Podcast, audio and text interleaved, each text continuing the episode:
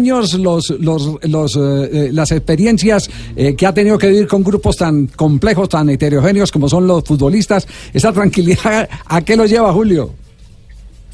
No, y, y el tener la hinchada dividida siempre, la mitad con mi mamá y la otra mitad con mi papá. Julio, eh, uno siempre se pregunta y es el cuestionamiento que hace la prensa argentina ahora, si eso por el contrario lo que hace es eh, generar resistencia del plantel hacia el director técnico. ¿Cómo, cómo eh, calcula usted lo que dice para saber eh, qué efectos produce? No, dije una verdad que la siento y veo. Yo dije que, que tienen miedo de jugar. Yo no estoy haciendo ninguna crítica ni nada. ¿Usted no tiene miedo a nada o tiene miedo a algunas cosas? A veces. No, a muchas cosas, evidentemente a muchas cosas. La gente no se imagina todos los retos, también. claro, los retos que representa uno, inclusive estar en una transmisión internacional, una final de un campeonato del mundo, uno Ah. llega cagado al estadio. Bueno, pero ¿qué pasa? El, el miedo, el miedo es una emoción, es una emoción negativa, digamos que, que, pero que al mismo tiempo, si no tuviéramos miedo, no estaríamos vivos, porque el miedo le hace a uno prever cosas, anticiparse a cosas, estar pendiente, estar activo, estar atento. Este, el tema es que, que ese miedo de pronto lo lleve a uno a, a cobardarse y a salir corriendo si, si uno analiza la situación en la que está en el trabajo en la, o en la vida y, entiende que la situación lo va a superar, que no va a poder con ella, entonces se retira y punto, ¿verdad? O se corre a un costado y, y con un razonamiento, con argumentos, se retira. Y si cree que puede con la situación y tiene cómo arreglarla, la enfrenta. Claro. La, la cobardía, sí, la, co- la cobardía ya es un comportamiento, no es una emoción.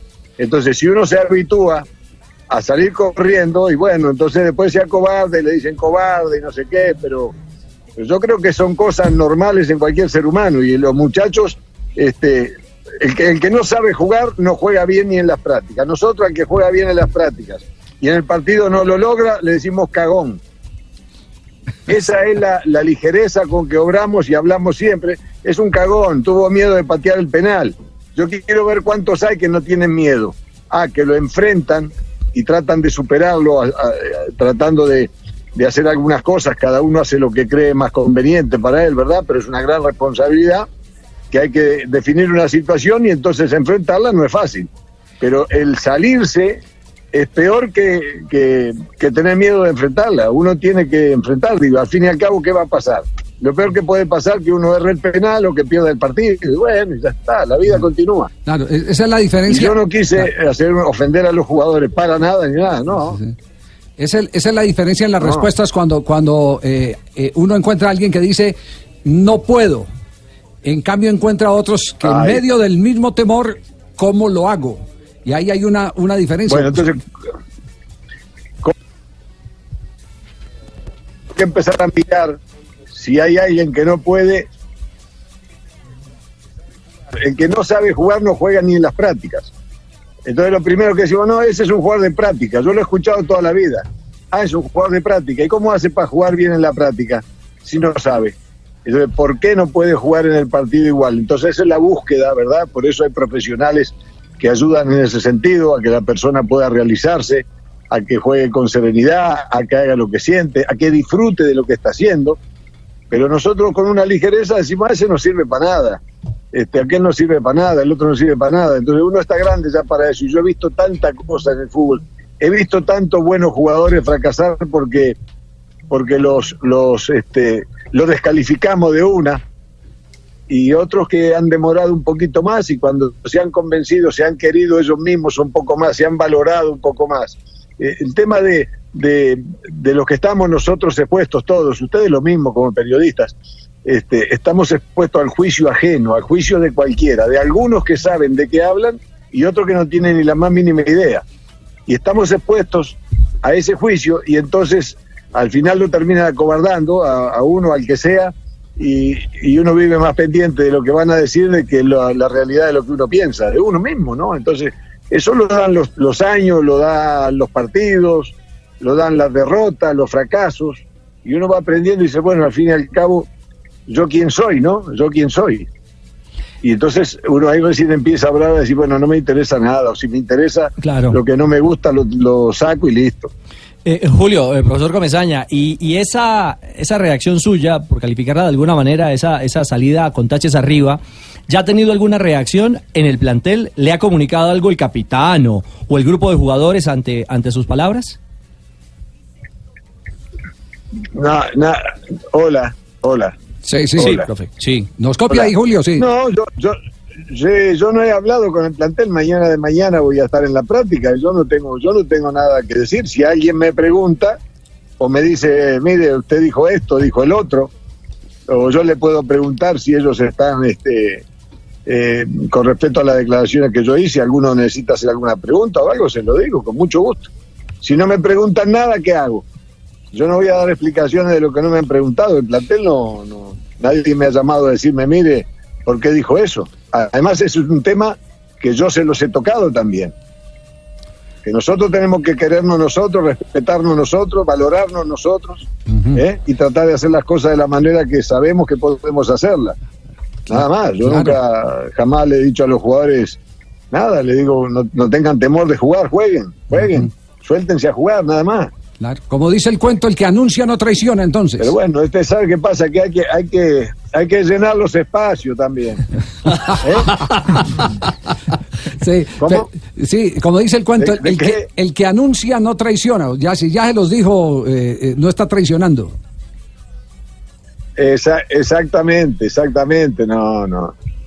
Ja- Jamás se me ocurriría, además, a esta altura de mi vida y de mi carrera, salir yo públicamente a, a hablar de los jugadores. No, de ninguna manera. Yo lo digo porque lo he vivido en carne propia, porque me ha pasado y porque se me han escapado muchas veces algunas oportunidades por vivir angustiado con temores o cosas que, que todos nos pasa en la vida en algún momento, ¿no? Hay gente que deja, mire, hay hombres que dejan embarazada a una novia que la quieren mucho y todo, y salen corriendo y se van a otro país, desaparecen Sí. y abandonan a la novia y al hijo.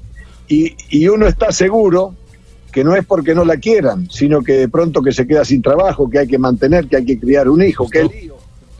Y hay otros que van y enfrentan, enfrentan las situaciones y salen adelante, ¿qué va a hacer? Sí, sí, sí. Eh, Julio, con los directivos ha tenido conversación, eh, siente que, que lo están acompañando en este proceso duro, y yo digo que es mucho más duro cuando eh, Unión, el otro equipo de patio en Santa Fe, está en la parte alta de la tabla.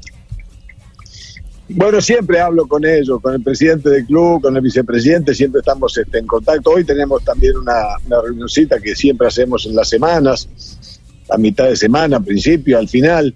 Este, y ellos saben bien cómo es la cosa conmigo, ellos saben bien, yo no vine aquí, mire, si este tema fuera por plata, por prestigio, por algo diferente al amor por el trabajo y a nuevas experiencias y a, y a venir a un fútbol que me interesaba venir, si era por todo eso yo me quedaba en Barranquilla, estaba con mi familia, estaba con el club de toda la vida mío allí, con el Junior, estaba con la gente que donde me rodea más de lo que me rechaza, eh, con los amigos. Un tema de dinero no iba a ser porque yo lo que gano acá lo podía ganar en el Junior. Eh, estaba con un equipo clasificado a Libertadores, a fase de grupos y a Copa Suramericana, con un equipo construido que había que seguir construyéndolo, mejorándolo. O sea que tenía todas las cartas en la mano a favor. Y yo me tomé un avión y me vine para acá a enfrentar esto en un lugar nuevo que no conozco, ¿verdad? En un club que no conozco, dirigentes que no conozco. Y entonces este, yo no puedo renegar de nada, es una decisión mía. Tenía la opción de quedarme sin trabajar, que de pronto hubiera sido también una buena opción, pero me vine acá.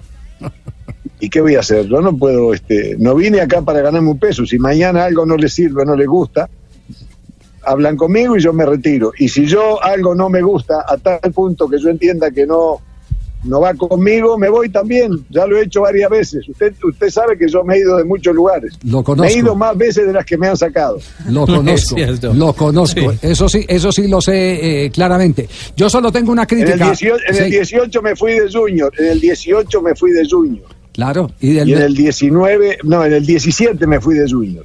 Sí. Y algunos En el dicen 18 volví y al final ahora no acepté la renovación cuando tenía todas las cartas en la mano para mí. Ajá. Y entonces este, yo no ando atrás de, de- de cinco pesos, sé que se- lo necesito, yo, mis hijos, mis nietos, pero no ando atrás de eso, ando atrás de otras cosas. Y bueno, y yo respeto a todo el mundo y, y obro así, me gusta que me respeten a mí, ¿no? Claro, yo lo único que le critico, Julio, es que se fue solo.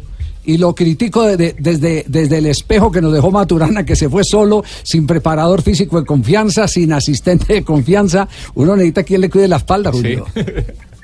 Bueno, lo que pasa es que a- acá se dieron una circunstancia que yo no, yo no pensé eh, no, eh, con, con el profe Franco, no habíamos tenido ninguna charla, eh, teníamos casi decidido irnos, ¿verdad? De no, no seguir en Junior esta temporada.